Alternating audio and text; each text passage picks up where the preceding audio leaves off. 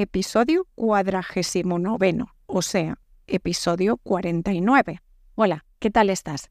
Bienvenido o bienvenida a Examen Dele, el podcast donde comparto toda la información, trucos y estrategias para conseguir el diploma de español Dele.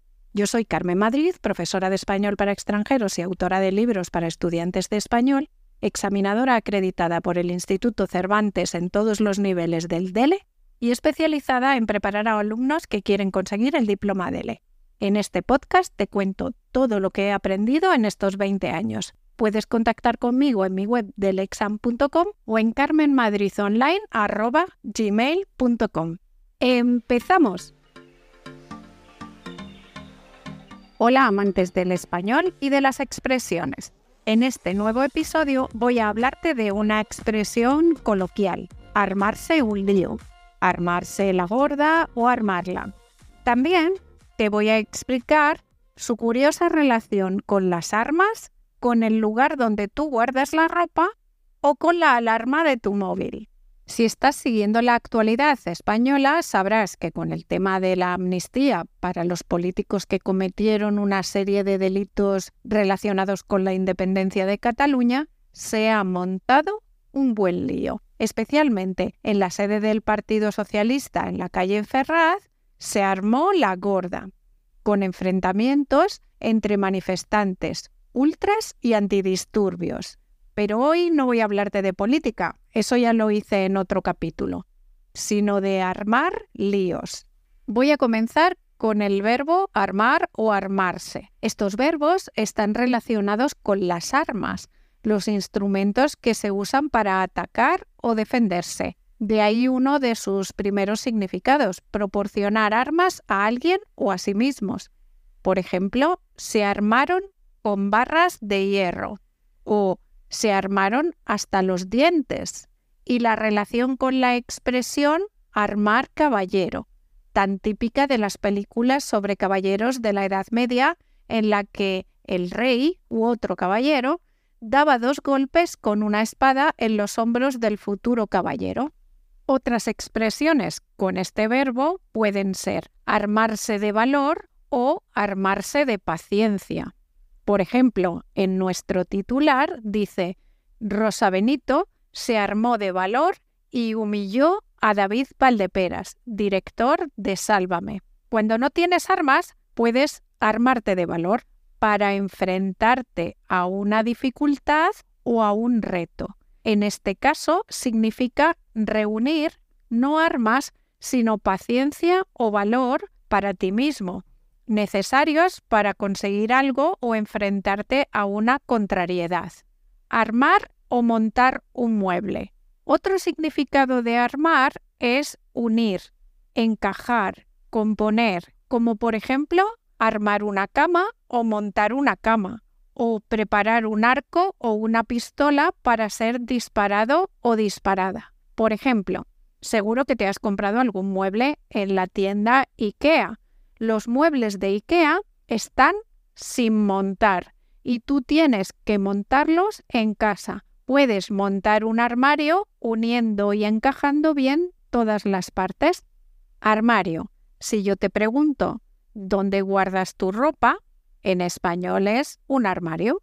El origen de esta palabra es el lugar donde se guardan las armas. Arma, armario.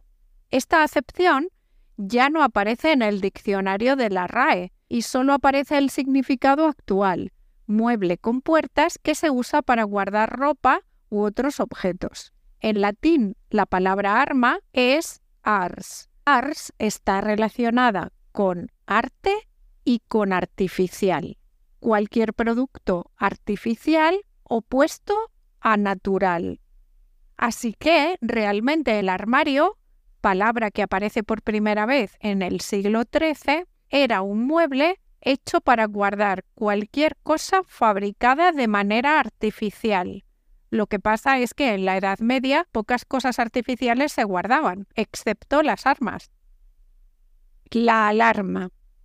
Hace tiempo, en los siglos XII y XIII, había unas armas que pertenecían a todos y que cuando se preveía algún peligro se apilaban en el centro de la plaza la plaza de armas, donde en el momento que eran atacados al grito de ¡A las armas! acudían todos a coger una para defenderse. A veces decían en plural a las armas y otras veces lo decían en singular, al arma. Si juntas estas dos palabras, el resultado es alarma, como la alarma de tu móvil. Armar un lío. En el titular podemos leer, se arma un lío por el clásico Barcelona-Real Madrid.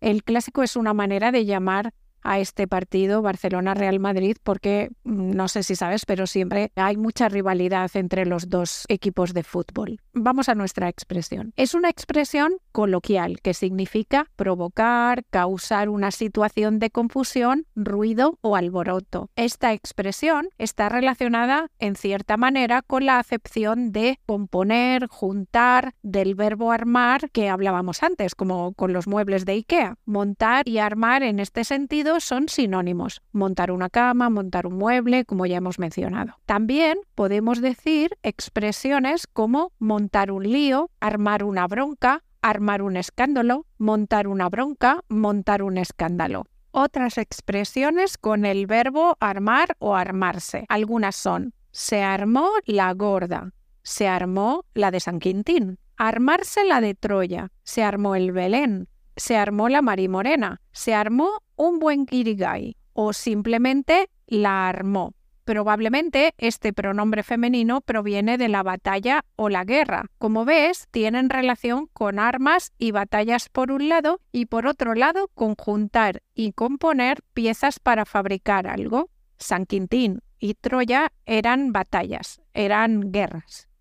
En este capítulo ya he hablado un poco del origen de estas palabras y de alguna expresión. Más adelante, en futuros capítulos, hablaré del origen de algunas de estas expresiones. Ahora solo vamos a dejarlas como expresiones con el verbo armarse y relacionadas con el significado que hemos hablado de causar alboroto o confusión. Y ahora en Lingüe podemos ver algunas de estas expresiones en contextos diferentes. Por ejemplo, tu cerebro se armará un pequeño lío. Your brain gets a little confused. ¿Recuerda usted el alboroto que se armó en Finlandia cuando una diputada del Partido Verde dijo que la Duma no era democrática? Do you remember the commotion caused in Finland when a member of your Green Party said that the Duma was not democratic? Un buen día se armó de valor y decidió echarse a la mar en su barco de papel. One day he armed himself with courage and decided to take to the sea in a paper boat. ¿Por qué armar un escándalo por el futuro de Europa? Why should we make a fuss about the future of Europe?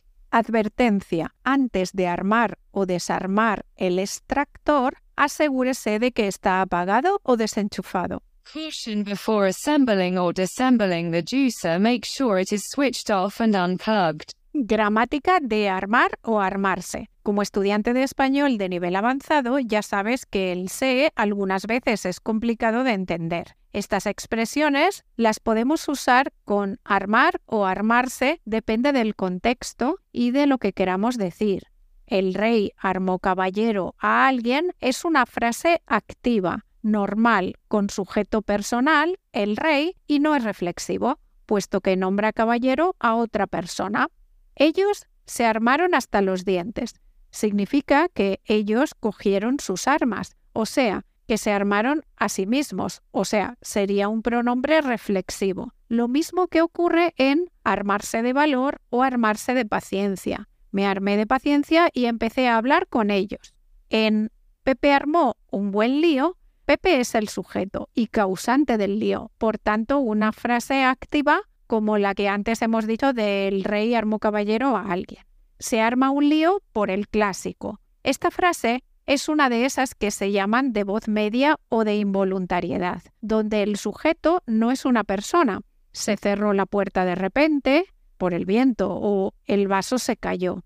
Cuando usamos este tipo de oraciones, Queremos expresar que el lío ocurre sin saber cómo, de repente, casi involuntariamente. Todo se organiza casi mágicamente. Parece que la puerta se cerró sola, sin intervención humana. Igual ocurre con el vaso que se cayó sin intervención humana, como si tuviera patitas.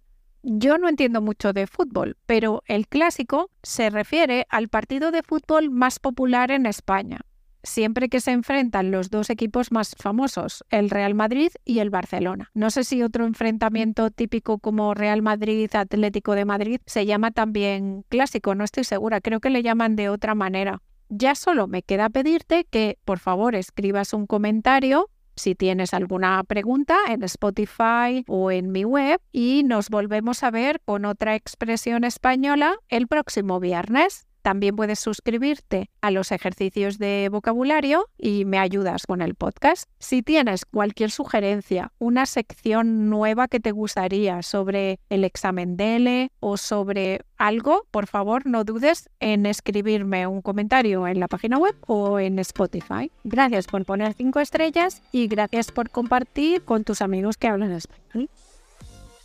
Y por supuesto, si tienes alguna pregunta sobre el examen DELE, sobre gramática o vocabulario o cualquier tema relacionado con la enseñanza o aprendizaje en el español como segunda lengua, no dudes en contactar conmigo en mi correo carmenmadridonline.gmail.com o en mi página web deleexam.com donde además de estos podcasts encontrarás cursos para preparar el examen DELE individualmente o en grupo, libros y muchas cosas más. Muchas gracias y hasta el próximo día. Así que, ¿estás listo para demostrar tu nivel de español al mundo?